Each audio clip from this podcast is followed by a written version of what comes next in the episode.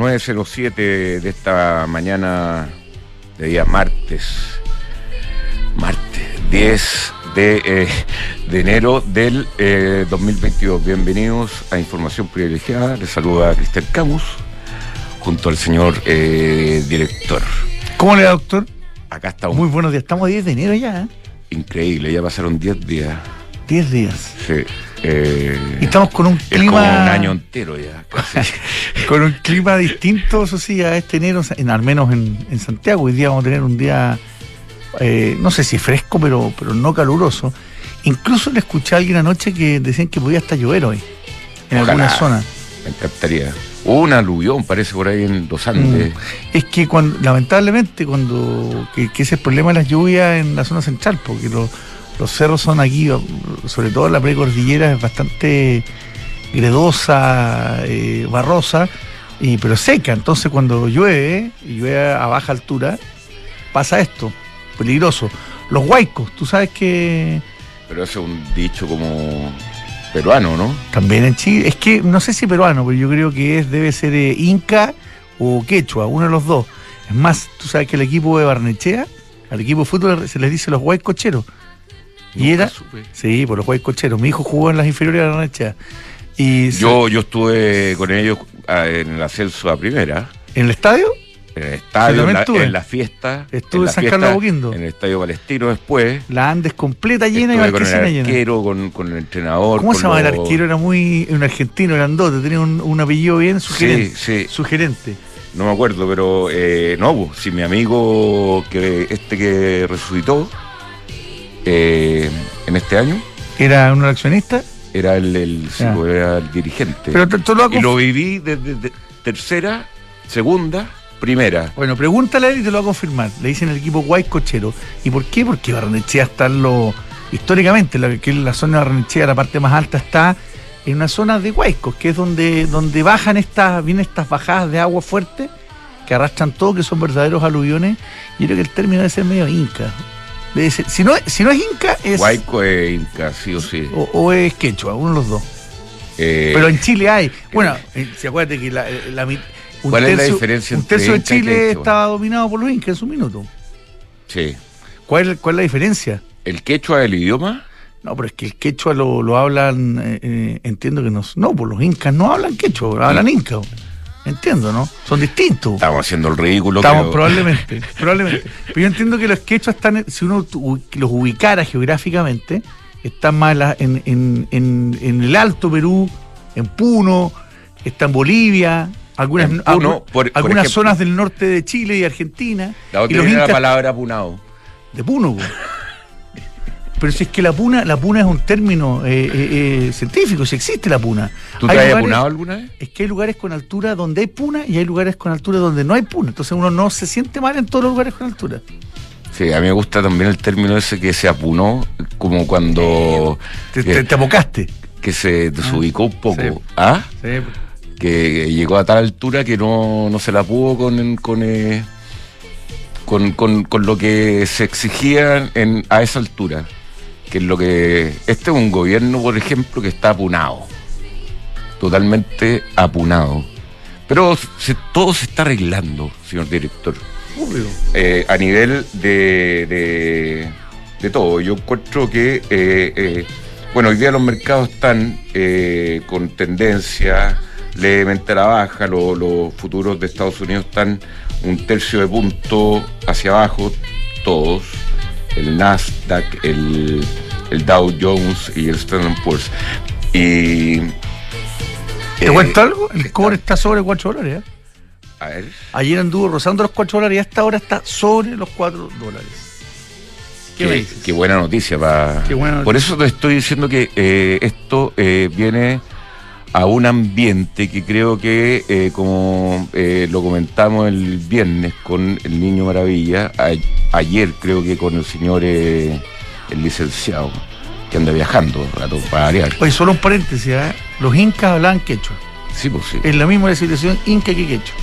Sí, pues, yo te dije, Bien, pues ves que usted vivía en Perú pues. cinco años. y hablaste y aprendiste algo de quechua, nada. ¿Ah? ¿Aprendiste algo de quechua o nada? No, nada. Nada, nada. Acá aprendí más en esta época. Tú sabes que hay varias palabras que se ocupan en Chile que vienen del quechua. Voy a decir una poco elegante, pero poto. Viene el quechua. ¿Sí? Y en Perú también lo ocupan, por eso. Hay Ah. varias más. Ah, no tenía idea. Hay varias ¿Es más. ¿Por Potosí? No sé si es por eso, pero, pero, pero eh, eh, por ejemplo, esa palabra es de origen quechua. Y hay varias más. Ya O sea, eh, eh, pero está reconocida por la Real Lengua Española. po. Supongo, la- pero yo sé que el origen es ese y que en Chile y Perú se ocupa. Oye, eh, a ver, déjame ver el cobre. Parece que se me quedaron los anteojos en el evento, señor director. ¿En serio? ¿Los- ¿Los perdiste? Sí, lo felicito por su evento. ¿eh? Muchas gracias. Y por eso quizás nos vimos un poco más lento porque fue el lunes. Y, ¿Está averiado, doctor? Y el lunes es duro. La maldición gitana, que sale el lunes sale toda la semana. Parece que va a pasar. Eh, bueno. Oye, 4 dólares 01 el cobre. Bien, bien. Ojalá reactive un poco más las inversiones, reactive todo lo que hay que reactivar, las minas, la- los proyectos, lo- lo- porque necesitamos urgentemente invertir. Pero yo creo que el, tema de inversión en la minería, evidentemente que con un mejor precio siempre es bueno, pero no creo que su problema esté ahí.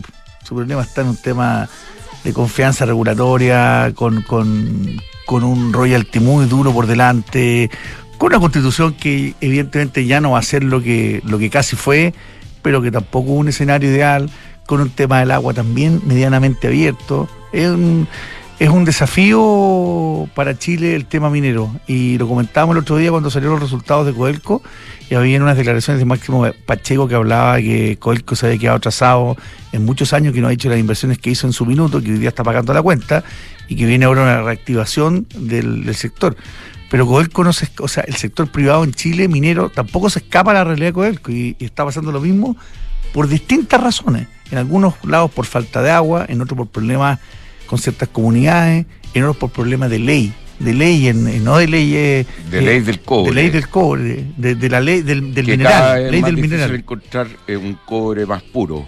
Y, no, y- y lo que pasa es que la ley, eh, esto a lo mejor algún ingeniero mina me va a corregir, pero eh, para explicarlo bien fácilmente, tiene que ver con la cantidad de material que tú mueves y sacas de la tierra para sacar cobre. Y mientras más material saques, es de más baja ley. Y cuando es más fácil sacarlo, es de mejor ley. Y como no se han, y como no se han hecho inversiones por todas estas razones que enumerábamos, eh, la producción de cobre, a pesar de los precios que está, está cayendo, tanto en, en el en Codelco como en el sector privado. Bueno, ¿se acuerdan de que el icono de la minería chilena, eh, el icono de Codelco es Chuquicamata, que una, era una mina de tajo abierto? Que una mina de tajo abierto es mucho más fácil de operar que una mina subterránea. Y Chuquicamata ahora es subterránea. Eh, claramente. Ahora es subterráneo. Entonces, eh, y el teniente, la- la- y la expansión del teniente, que era la eh, era el yacimiento eh, subterráneo más grande del mundo, está explotando su proceso de expansión eh, de otra manera. O sea, ca- casi como que se invirtieron los papeles con Chucky. ¿qué es tajo abierto ahora el teniente? Va para allá, pues. ¿Y cómo se llama la que está acá, para arriba? Los bronces. La de Farellones, Los bronces se llaman. los bronces. Sí. Esas de, H, eh, Es de de Anglo. HBO, ¿no? Es de, no, Ah, de, Ang- Anglo de American. Anglo American, eh, mayoritariamente. Ya. Oye, ¿y el dólar cómo está, señor director? ¿Te puedo Eh, 8.37 lo veo. Cayendo. No, Ok. 8. O no, subiendo un poquito, ¿no? 8.39, sí, subiendo casi medio punto. Mira, En un día de caída de todo, pero subiendo, tre- subiendo tres pesos, eh, que no es, no, es, no es lo típico que pasa cuando el cobre baja. Perdón, cuando el cobre sube. Cuando el cobre sube, el dólar baja y en este caso el cobre, el dólar también sube. sí. Pero el, el- el dólar ha tenido un comportamiento que ver su, eh, lo que hemos conversado con muchos expertos en su época, que ya camino a los mil, ha estado ahí bien, bien eh, chantado en este, en este precio últimamente. que ojalá se mantenga o, siga bajando, porque es un número clave para nuestra, nuestra economía. Eh, ¿Qué pasó en Brasil también? ¿Supiste algo, no? ¿O estabas muy preocupado del evento? Estaba en otra ayer, así que no sé mucho qué pasó en Brasil, para serte honesto. Sí, a- ayer estuve viendo detalles, televisión eh, brasilera O Globo, o Globo. eh, de Río. de, directamente o CNN en portugués de Brasil. Que, bueno, Brasil es un gigante que, que oye, la destrucción en- eh, adentro, al interior del, del, de lo, no sé si era el Congreso, no sé qué poder era, pero dejaron la tendalada, o sea, Sí. rompieron mucho, rompieron obras de arte. eh, fue, no, no fue como describía ayer alguien, eh, algo muy pacífico. Eh, y hay 1.200 presos. Pero si la cantidad de gente era impresionante. eh, 1.200 presos. Y otra cosa que me sorprendió es que eh, decían que la intervención era de los militares directamente para eh, controlar la, la situación. Y acá, no sé, tenemos que sacar decretos y cosas para que, para que los militares actúen. Oye, solo, solo precisar un tema lo del teniente, ¿ah? el, el proyecto de expansión, el proyecto de expansión del teniente que le va a dar una vida ¿Te- te estaban de, escribiendo? de muchísimos años, es aún más subterránea que la actual. Es más profunda todavía. ah, Es más profunda, pero es un tremendo proyecto. o sea, con mayor costo también. No, No sé, pues si hay sí. mayor profundidad, mayor costo, me imagino. Probablemente. ¿Qué será de la mina? Pero un gran proyecto porque es un yacimiento gigantesco. ¿Qué será de la mina de los mineros? De los 33. ¿La San José? San José. Debe estar totalmente cerrado. Cerrado como. eh, como la salitrera. ¿Cómo se llama esta? La, la que tenía un nombre eh, inglés. eh, en el norte de Chile. ¿Qué cosa? ¿La oficina? La- Ah, Hammerston. Esa. Esa.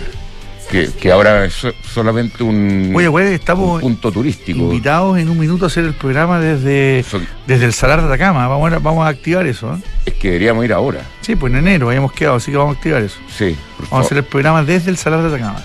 Qué buena. Yo quiero ver ese proceso del litio y, y- y que me lo expliquen bien. Eh, todo lo, lo que es minería un- es un misterio para casi toda la gente, ¿ah? Pero eh, yo, la gente que conozco que está metida en minería, le va muy bien. O sea, un- es, un, es un buen negocio. Bueno, es que. No, Ah. sé, no sé si todo el mundo le irá bien, ¿ah? Es un, es un negocio muy complicado, muy intensivo en capital. Muy intensivo en capital. Eh, pues la tecnología, obviamente, que ha entrado en la gran, gran minería, pero los, los mineros medianos, sobre todo los que están, no sé, en la tercera y cuarta región, quinta región, incluso la zona de Cabildo, la Ligua, harta minería chica y mediana, eh, probablemente con el nivel del cobre al que está, eh, producen y producen bien, pero, pero los costos de esos, de esos yacimientos no deben ser nada de baratos y fáciles de operar. Bueno, eh, hay un proyecto que ayer estaba con uno de los dirigentes de, de este Dominga eh, en tu evento. eh, son 2.500 millones de dólares, creo, Dominga, o 1.500 por ahí. Entre 1.500 y 2.500 millones de dólares que todavía están parados, que no. eh, creo que hoy día había una decisión de. una nueva decisión del Comité de Ministros.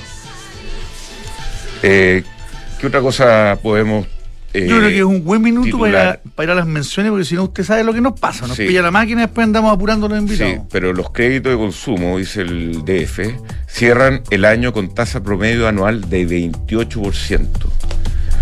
Tenga ojo siempre cu- cuando pide un crédito porque no es barato. Mira, y está en portada también mi amigo Alfonso Suete. Ah, pero es que ayer hubo un homenaje muy bonito eh, al mediodía y yo no lo vi, pero se lo escuché a muchas personas anoche referirse a lo, a lo profundo y sentido eh, homenaje que, le hicieron y que Alfonso respondió con un discurso muy sentido. Para quienes no saben, eh, Alfonso Suet, ex presidente de la CPC, entre otras cosas, gran académico y empresario, pasó por una situación de salud personal muy, muy compleja y, gracias, gracias a los que tienen fe y gracias a la ciencia, Alfonso está pero totalmente repuesto, está en las últimas etapas de su tratamiento, está muy bien, así que le mandamos de verdad que un, un abrazo cariñoso. Increíble. Este año ha estado, este año que pasó ha estado lleno de hartos milagros también. Milagros positivos, como el de Alfonso. Bueno, te voy a contar que si quieres arrancarte un fin de semana, lleva mucho equipaje, no te preocupes, porque llegó la nueva versión de Peugeot Landtrek Diesel 4x4 con caja automática y motor de 180 HP. Una camioneta que te lleva a todos lados y hecha bajo la norma Euro 6. Peugeot Landtrek Diesel 4x4. Falcom es una empresa de asset management independiente cuyo negocio es distribuir, administrar y asesorar en materia de inversiones a clientes institucionales, family office, fundaciones y personas de alto patrimonio. Bueno, la maldición gitana llegó. PwC, tenemos evento pasado, mañana. Mañana. Mañana tenemos evento de PwC sobre innovación, así que ahí lo vamos a estar comentando. PwC, The New Equation, nuevas soluciones para un mundo distinto. EconoRent abre una nueva sucursal en Rancagua, en la calle Diego Almagro, 1813. Ven a disfrutar de la mejor tarifa y el mejor servicio ahora en la región de O'Higgins. Reservas disponibles en la página web. Ya están disponibles desde el 26 de diciembre, así que recuerden los que están en la zona de Rancagua, EconoRent, Car Rental y Leasing Operativo. Eh, Diego Almagro en la calle. La calle Diego Almagro. Una linda calle, ¿no? Bastante, bastante se, se, transformó en una calle más comercial, bastante cerca donde yo vivía, lo que es una calle larga que va media paralela hacia la, a la ruta 5. Mira, te voy a contar una pequeña historia de Mercado Libre, pero Mercado Libre te ayuda en todas circunstancias. Tenía que mandar un regalo que se me había pasado y ayer eh, acudí a Mercado Libre, elegí el regalo rápidamente, a un precio conveniente, con un, con un cuotas totalmente abordables, sin interés, a través de eh, Mercado Libre, anoté la dirección donde va a llegar esta, este regalo. Perfecto. Y que hay como rey, con Mercado Libre. POC es un software integral de gestión de personas que te permite llevar la felicidad de tus colaboradores al siguiente nivel, automatizando todos los procesos administrativos en una misma plataforma. Súmate a la experiencia Book y crea un lugar de trabajo más feliz. Visita book, belargauk.cl. Mire, si usted quiere comprarse una moto linda, una moto con total onda, una moto, una Ducati, Scrambler, eh, está a precio rebajado. De un precio de 11 millones 800 bajó a 9 millones 490 Oh, y además le eh, se lo financian y son unidades limitadas Seguro. Bueno, si quieres Dale. invertir en un departamento, invierte a ojos cerrados en un Almagro. Con cuatro años de arriendo garantizado, es más fácil invertir y mucho más seguro. Encuentra toda la información en almagro.cl slash espacio y que es un espacio entre la página web de Almagro dedicado especialmente a los inversionistas. bien vamos a conversar con Antonio Moncado economista senior de BCI ¿cómo está Antonio? muy buenos días Muy buenos días, Cristian y Juan Pablo. Hola ¿cómo están Antonio? ¿qué tal? ¿Cómo te va? Oye, eh, mira, déjame plantearte una, una teoría que hemos estado esta semana, bueno, ayer, el viernes, este año en realidad, eh, conversando, que es que, se- que ya como que tocamos techo en las malas noticias. ¿Qué, qué, qué opinión tienen ahí en, en BCI, tú como economista en jefe, respecto a esta sensación de que ya eh, la inflación no es que ya está derrotada, pero hay brotes de que eh, va a amainar? Eh, la- las alzas de tasas, por lo menos en nuestro país también, y eh, que eh, pronto, hacia mitad de año, volveríamos a un ciclo de, de empezar a bajar las tasas. ¿Cómo lo ves tú? A ver, creo que hay, hay algo de optimismo en esa en esa tesis. Eh, creo que hay varios factores de por medio que, que pueden entorpecer, digamos, el camino a la baja de la inflación.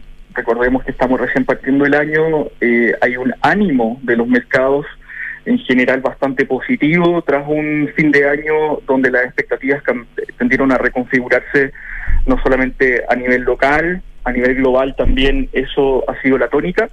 Pero en el caso particular de Chile, el primer trimestre va a ser un trimestre bastante inflacionario. Hay varios puntos de preocupación, entre ellos quizás el más importante es el IPC del mes de marzo, que es un IPC que condensa buena parte de los ítems de servicio con el reajuste usual que hay respecto de la inflación pasada.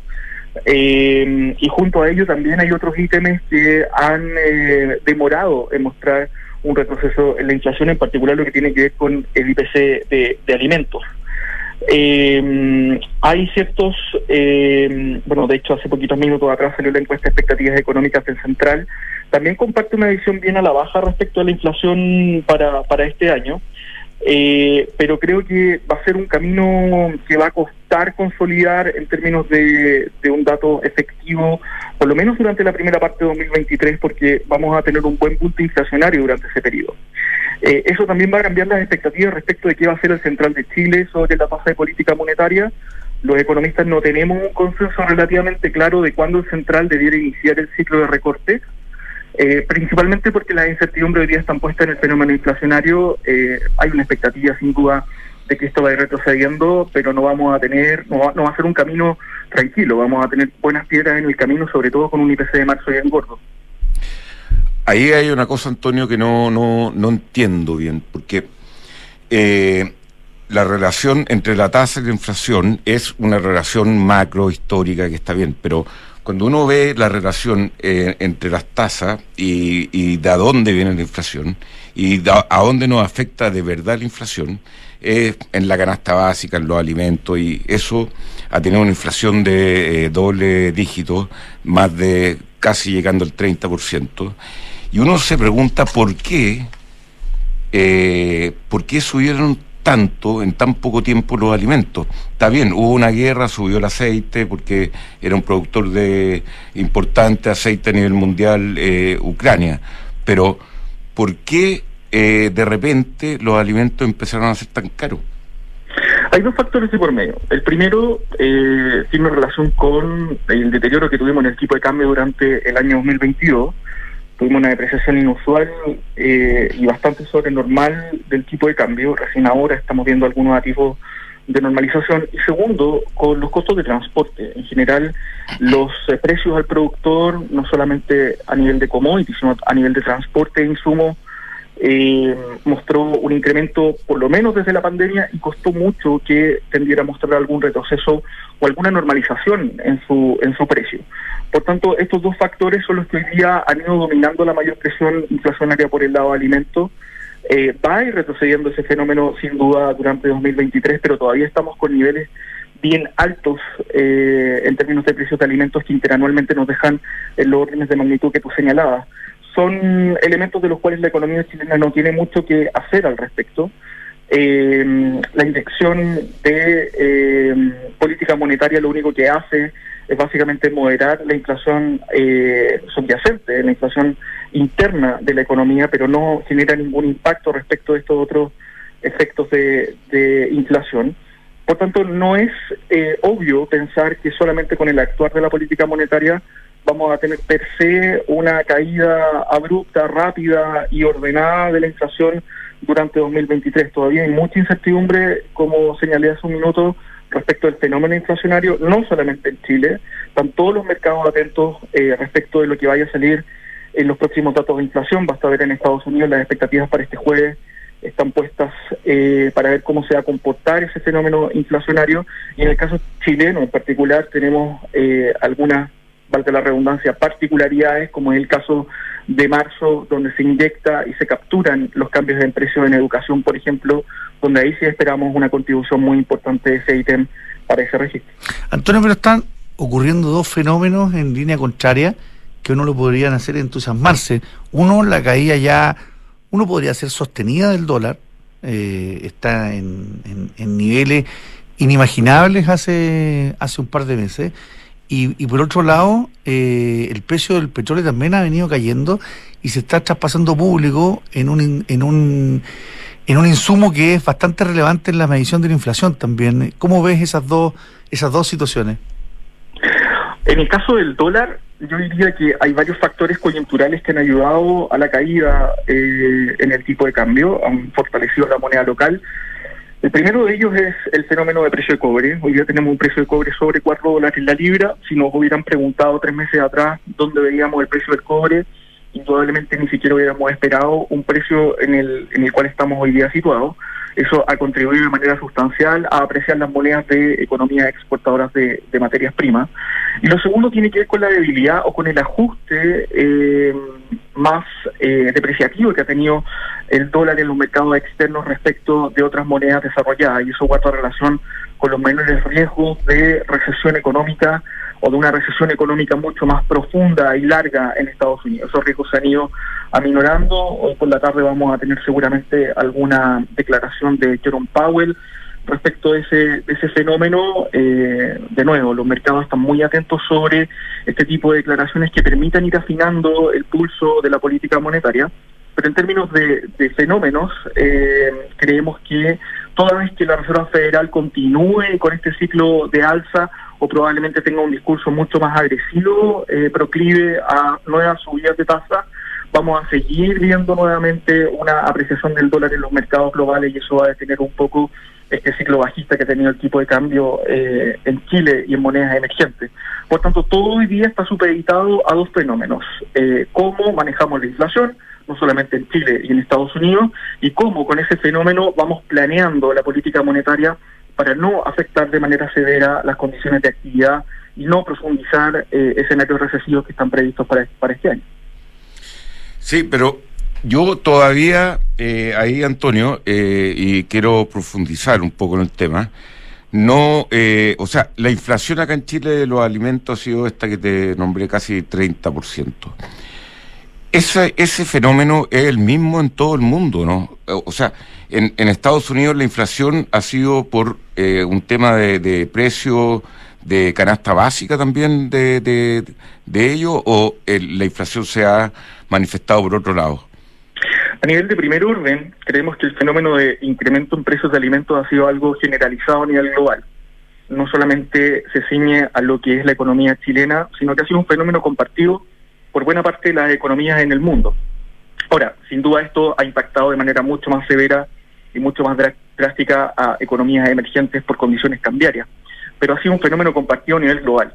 Y de segundo orden, eh, puntos más, puntos menos de una inflación subyacente que ha sido y que fue, bueno, buena, buena parte fue alimentada por eh, las medidas de estímulo hace eh, durante los últimos dos años y de la cual recién estamos viendo algunos atisbos de, moderación producto de una política monetaria mucho más estrecha.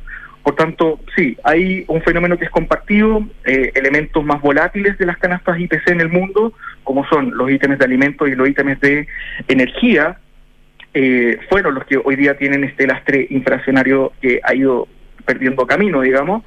Eh, ahí Juan Pablo comentaba el precio la evolución del precio del petróleo y otros fenómenos que también han ido inyectando menor presión inflacionaria a las canastas IPC, pero todavía persiste este fenómeno, todavía estamos en niveles históricamente altos eh, y lo que uno espera es que esto tienda a moderarse por obra y magia de los mercados, básicamente, porque la política monetaria afecta directamente a lo que es eh, la inflación subyacente y no a estos elementos volátiles que, están más bien eh, ordenados por el, por el orden del mercado.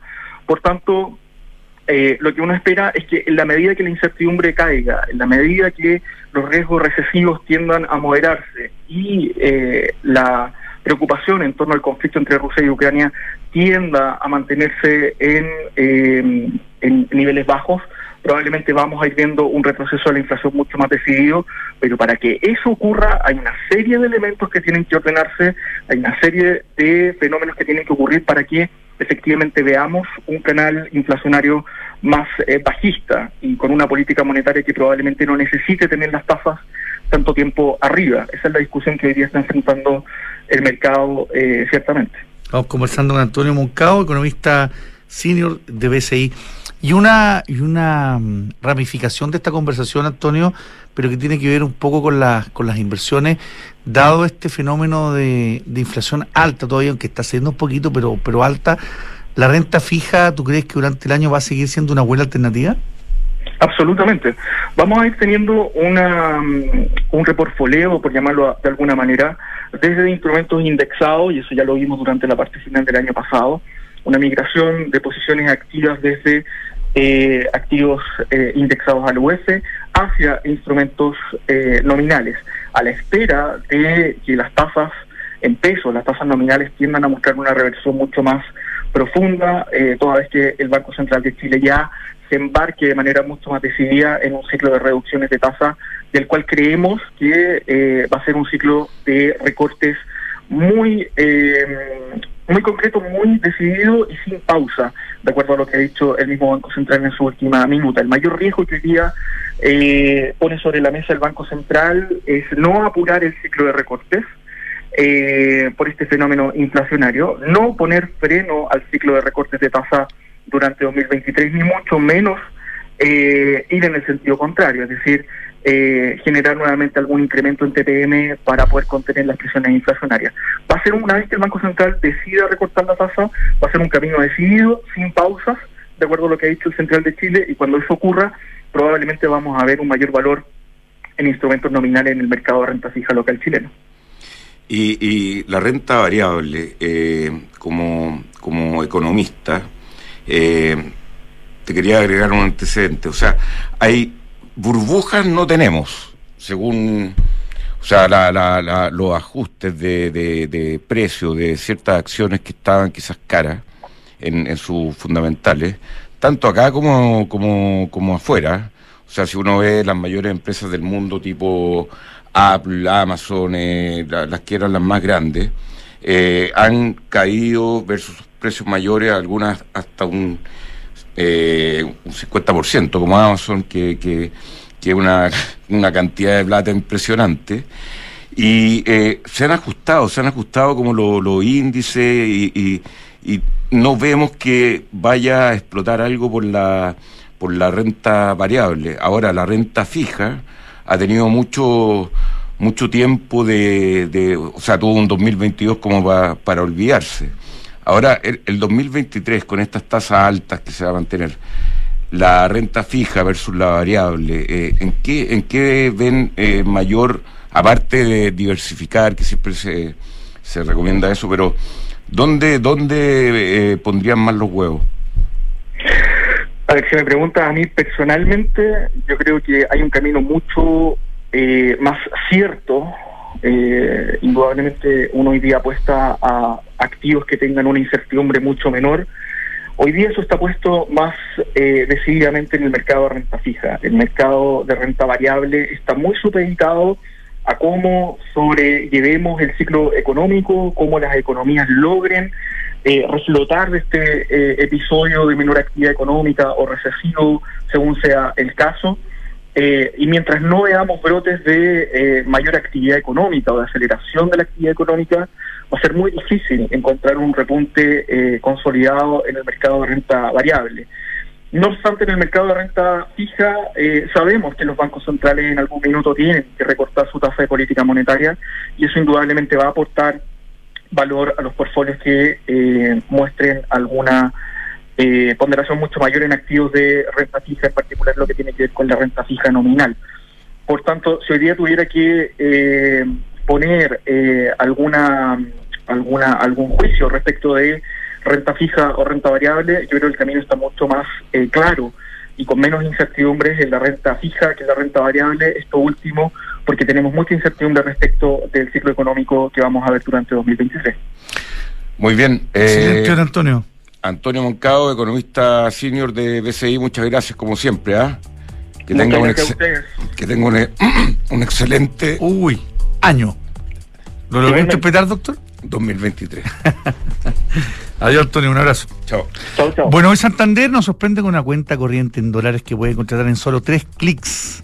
Es así de fácil manejar tus dólares. Contrátala 100% online en santander.cl, Santander, tu banco.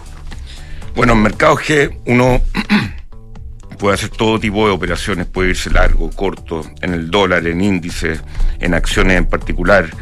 Eh, ya lleva 10 años operando, está con la oficina acá cerca de esta, de esta ahí en, el metro Banquehue, con Apoquindo. Y eh, le, le invito a visitar mercadosg.com. Bueno, RedCheck te ofrece la mejor tecnología para el compliance de tu empresa. Evita multas, agiliza tus procesos comerciales y protege la reputación de tu negocio y de tus directores. RedCheck con Q, contáctalos en redcheck.com. Bueno, tú has visto el fenómeno de las bodegas, que eh, hay escasez de bodegas, que los arriendos han subido, que el retail necesita mucha bodega y por eso Independencia tuvo los ojos puestos en esto. Llevan 30 años de experiencia y por eso invirtió en Bodenor Flex Center. En Cenegocia digitalizan el proceso de compras de las empresas para que eh, consigas ahorros, control y trazabilidad de tus compras. Digitalice las compras de su empresa en Cenegocia. Bien, estamos acá en estudio con eh, un amigo acá de la casa, un amigo eh, histórico, Hernán Pasalacua, director ejecutivo de Fitzroy Turismo y Real Estate. Además es director de Fede Tour. Y, una, eh, una, una, voz autorizada, autorizada. pero de primera línea. Primera línea en el turismo, en el negocio. Y eh, que vamos a comentar acá cómo está este, esta recuperación del, tema turístico. Sabemos que los pasajes están súper caros, eh, alrededor de un 50% respecto a, a pre-pandemia. Eh, y acá ya se soltaron todas las cuerdas de la pandemia, ya no hay ninguna, o sea, no, no hay ningún tema logístico que, por lo tanto, se espera una fuerte recuperación del turismo. ¿Es así o no? ¿Cómo están? Muchas gracias por la invitación. Eh, bueno, el, tema también hoy día era hablar sobre este estudio sobre la oferta hotelera en Santiago, y vamos a hablar sobre eso más adelante, pero en respecto a la, aerolínea, hoy día efectivamente el mercado está, está, suelto, hay una especie como de revancha, hay una demanda contenida, entonces hay una, una especie como de necesidad por viajar, pero hay, un, hay una, una oferta restringida, porque hay menos aviones, porque los pedidos, acuérdate que van a llegar más adelante, hacer un piloto se demora seis meses, no hay azafata, han habido problemas logísticos en el aeropuerto. Entonces, fondo, por más que tú quieras viajar, te encontrás con un problema de capacidad. Y por eso los tickets han subido un 50% en, en tan poco tiempo. Y van a seguir subiendo el primer semestre. Ahora, el tema hoy día es qué tan fuerte va a ser la recesión. ¿No es cierto? Si la recesión es muy fuerte, te va a chantar. Por otra. claro, te, te debería chantar la demanda. Pero yo tengo la sensación por ahí de que es tan fuerte la demanda, tan inelástica de alguna forma, que la gente va a estar dispuesta a pagar, porque en el fondo hay muchas cosas pendientes, visitas familiares, eh, viajes de negocio que se dejaron de hacer, ciertas conferencias, o sea, la gente en el fondo está con necesidad y con ansiedad de verse, entonces yo creo que eso va a seguir al menos los próximos seis meses, y los segundos seis meses del año ya la oferta aérea se va a soltar, se va a soltar porque van a llegar los aviones que están pedidos, eh, eh, Boeing y Airbus están produciendo aviones, se están capacitando pilotos, entonces ya vamos, sobre todo el último trimestre, vamos a tener un mercado más, más normal. ¿Y qué tan, qué tan bien y, sólidamente pillan las finanzas al, al sector? Porque puede venir un, año por delante muy bueno, pero vienen de dos años de terror, entonces ¿qué tan eh, golpeados o qué tan sanos llegan a esta, a esta recuperación que nos vislumbra? No, el mercado está endeudado completamente. El mundo retail, el mundo hotelero, el mundo restaurante, aerolínea, agencias de viaje. Piensa tú que a nivel local hubo mucho fogape.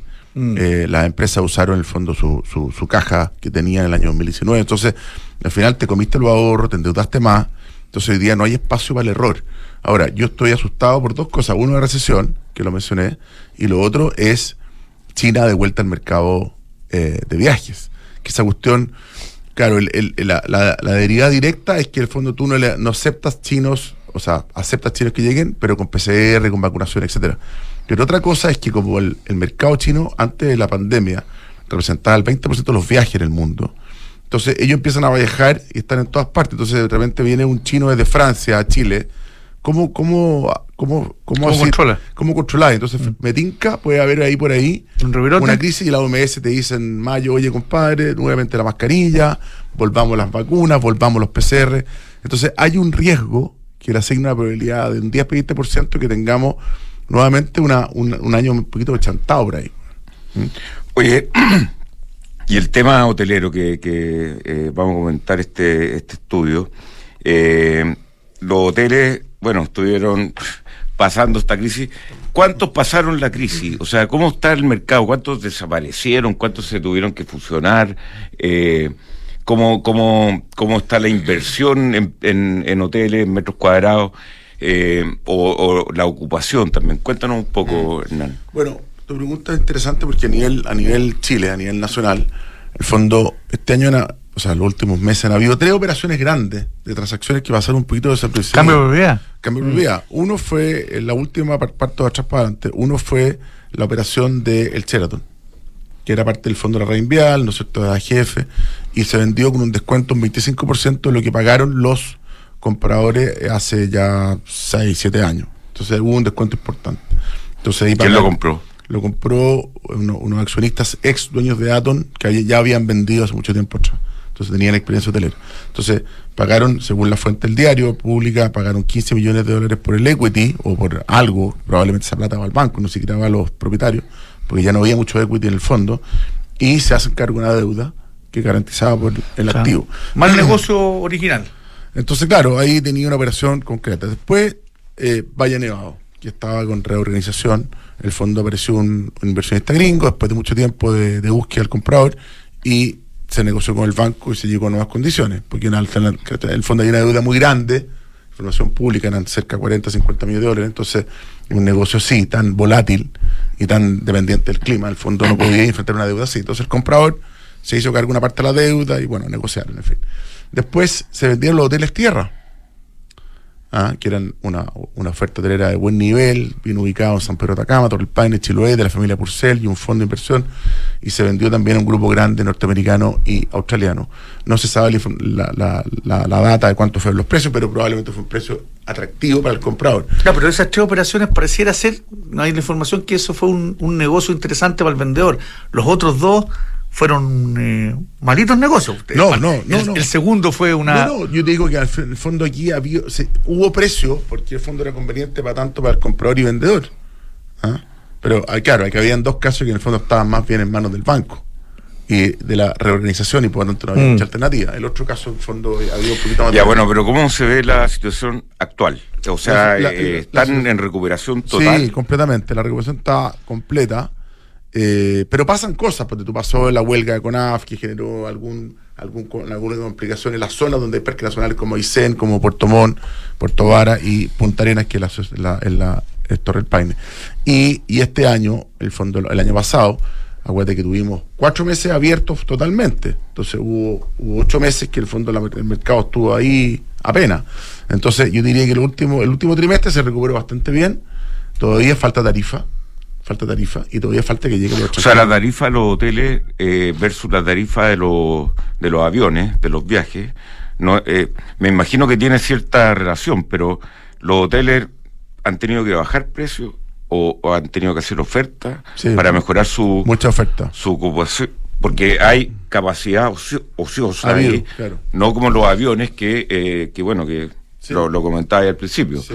Ya, y eso, eh, eh, esa, esa eh, guerra de precios me imagino que deben tener para eh, usar la, la, la, las promociones de hoteles y todo eso. Se está recuperando. O sea, ahora, si uno va al hotel, no sé, en, en- que tú bien conoces, los hoteles en el sur, en Puerto Ara, etcétera, están, están con un nivel de ocupación eh, que cuesta conseguir piezas. Sí, hoy día, hoy día los destinos turísticos, los hoteles ricos que hay en el sur eh, o cerca de Santiago, en fin, están con tarifas altas, ocupaciones muy altas, por lo tanto está difícil conseguir ofertas. Yo diría que eso es, una, es un denominador común. San Pedro Atacama, Torre Paine, Puerto Vara, cercanía a Santiago, cercanía a Pucón, Lagos del Sur, eso es un hecho. Sea, todos esos hoteles más o menos de buen nivel están llenos porque volvieron los, los turistas extranjeros a pagar tarifas de mercado an- o anteriores a la, a la crisis y siguen habiendo demanda en mercado nacional que hay un segmento chileno que está viajando en Chile y está pagando muy- bastante caro. Y además ha habido inflación en las tarifas. ¿cachai? Sí. Ha habido inflación importante, pero también ha habido inflación en los gastos. Entonces los márgenes, yo diría que los márgenes se han achicado. ¿Y cómo se viene el tema de inversión? Eh, en, eh, en, en nuevos hoteles. Acá tuvimos un fenómeno que aparecía un, un hotel por por eh, por, di- por mes, digamos. Ahora, ¿cómo, cómo hay nuevos hoteles Bueno, en perspectiva? en- en Chile, en Chile, diría que nueva oferta hay muy poca. Hay muy poca. Eh, uno, porque el fondo se paralizó todo durante la pandemia. Dos, porque hoy día ir al banco a conseguir un préstamo para un hotel es muy complejo.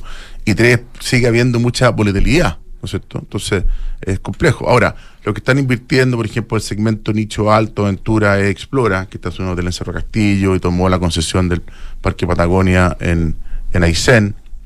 Eh, hay un par de cosas nuevas en San Pedro de Atacama, que son cosas pequeñas. Entonces, diría que hay muy pocas cosas nuevas, porque también faltan señales del gobierno, el fondo, de darle mucho más certeza jurídica los proyectos, porque todos los problemas de la presión, los permisos, ha sido complejo, y después que tú tengas una demanda menos estable en el tiempo. Entonces, diría que eso es importante. En Santiago sí hay tres proyectos, cuatro, perdón, siete proyectos de 1.200 habitaciones, que van a entrar en los próximos cinco años. Y hay cuatro hoteles en construcción ahora. ¿En qué categoría son? categoría mid-scale, principalmente categoría 80 dólares, 100 dólares. Hay, hay dos en Enea, que es como la nueva, el nuevo destino turístico en, Santiago. Es increíble en Enea, hoy día hay más de Ya, pero ese, ese eh, eh, hotel de oficina, en el fondo. Es hotel de paso, es hotel de, de transfer, es hotel. Es como todos los aeropuertos del mundo que está lleno de hoteles. En Nueva York, en Miami, un montón de ciudades. Y en el fondo Enea es el lugar de los hoteles y, ahí, y ha habido mucha logística. Y, Hernán, y finalmente que se nos fue el tiempo para variar, señor director. Eh, Airbnb, ¿afecta al negocio bueno, también? este año se ve bastante bien la demanda hotelera en Santiago y, esa cuestión va a hacer que los propietarios de esos departamentos van a empezar a ofrecerlos más. Hoy día la oferta está un poquito más restringida porque en la pandemia muchos arrendaron largo, larga estadía y no de, daily basis. Entonces ahora los compadres van a volver a ofrecer esas habitaciones al mercado a medida que las tarifas y la ocupación suben. Así que, en el fondo, como que la expectativa es como que suba la tarifa, en las Condes, Providencia sobre todo, pero al aparecer la oferta de Airbnb, que es muy flexible, es un acordeón, claramente va a tener una, estabilización de la tarifa y la ocupación no va a ser tan alta como lo, que, lo como se espera. Pero este año podemos perfectamente llegar a una ocupación de un 65%. Cerró el año pasado con un 58%. Ya. Muy bien, don Hernán Pasalagua, siempre tan interesante. Nos faltó tiempo, lamentablemente. Eh, vamos y volvemos rápidamente. Gracias, Hernán.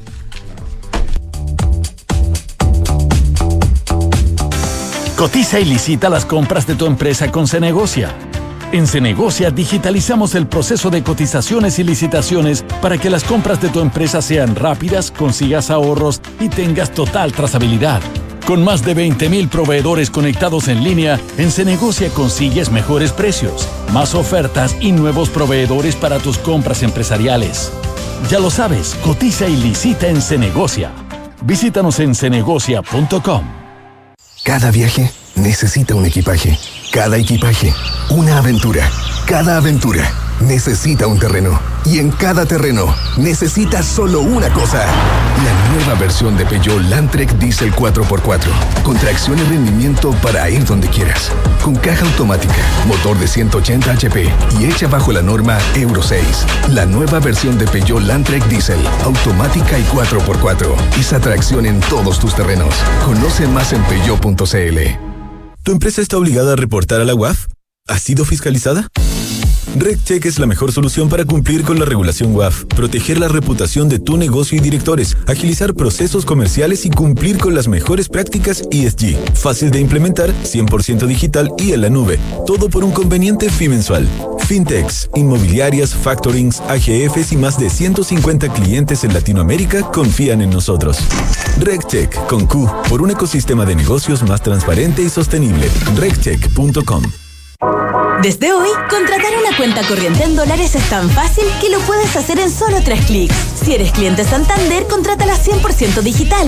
Una cuenta con la que podrás comenzar a guardar tus dólares para transferir al extranjero, recibir transferencias en dólares, comprar y vender dólares online e invertir en mercados internacionales y mucho más. Conoce más y contrátala en www.santander.cl. Santander, tu banco. Infórmese sobre la garantía estatal de sus depósitos en su banco o en www.cmfchile.cl.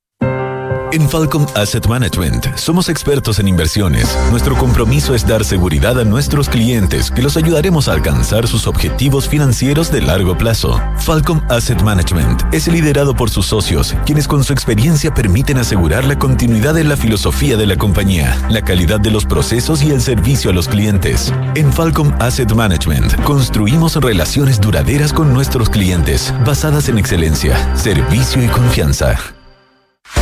De ahora en adelante, podrás pagar en restaurantes con un código QR sin tocar dinero ni máquinas, comprarte tus libros de estudio con descuentos, cargar tu celular sin salir de casa, aceptar todas las tarjetas en tu negocio o cobrar con un link de pago. Por eso y muchísimo más, de ahora en adelante Mercado Pago, la fintech más grande de Latinoamérica.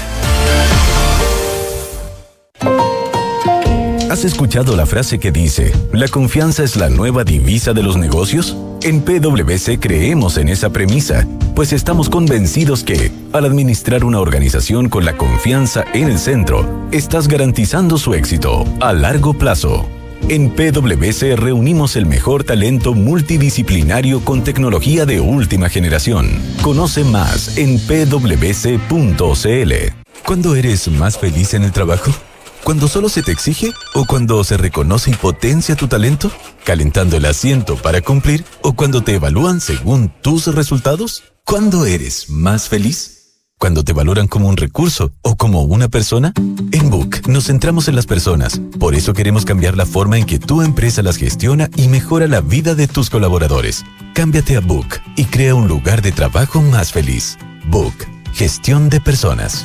BUK.cl Invertir en un departamento no es fácil. Miles de dudas te saltan en un momento. Que en qué comuna compro, en cuánto lo puedes arrendar, pero con Almagro me fui a la segura. Y es que cuando me dijeron que tenían cuatro años de arriendo garantizado y aparte, según los brokers de propiedades, los departamentos Almagro son los primeros en ser arrendados y que permite tener arrendatarios responsables y de calidad, la respuesta fue fácil. E invertí a ojos cerrados. ¿Quieres saber cómo lo hice? Entra a almagro.cl slash espacio y Almagro Mercados G es un broker chileno que lleva más de 11 años entregando a sus clientes acceso a los mercados financieros globales, con la posibilidad de ganar con el alza o la baja en el precio de una acción, el dólar o el índice bursátil que prefieran. Este verano regístrate y opera desde tu teléfono, en el lugar donde estés. No te pierdas ninguna oportunidad. Aprovecha el bono de un 10% extra al crear tu cuenta y comienza a invertir hoy. Los CFD no constituyen valores de oferta pública. Infórmese respecto a los riesgos del apalancamiento.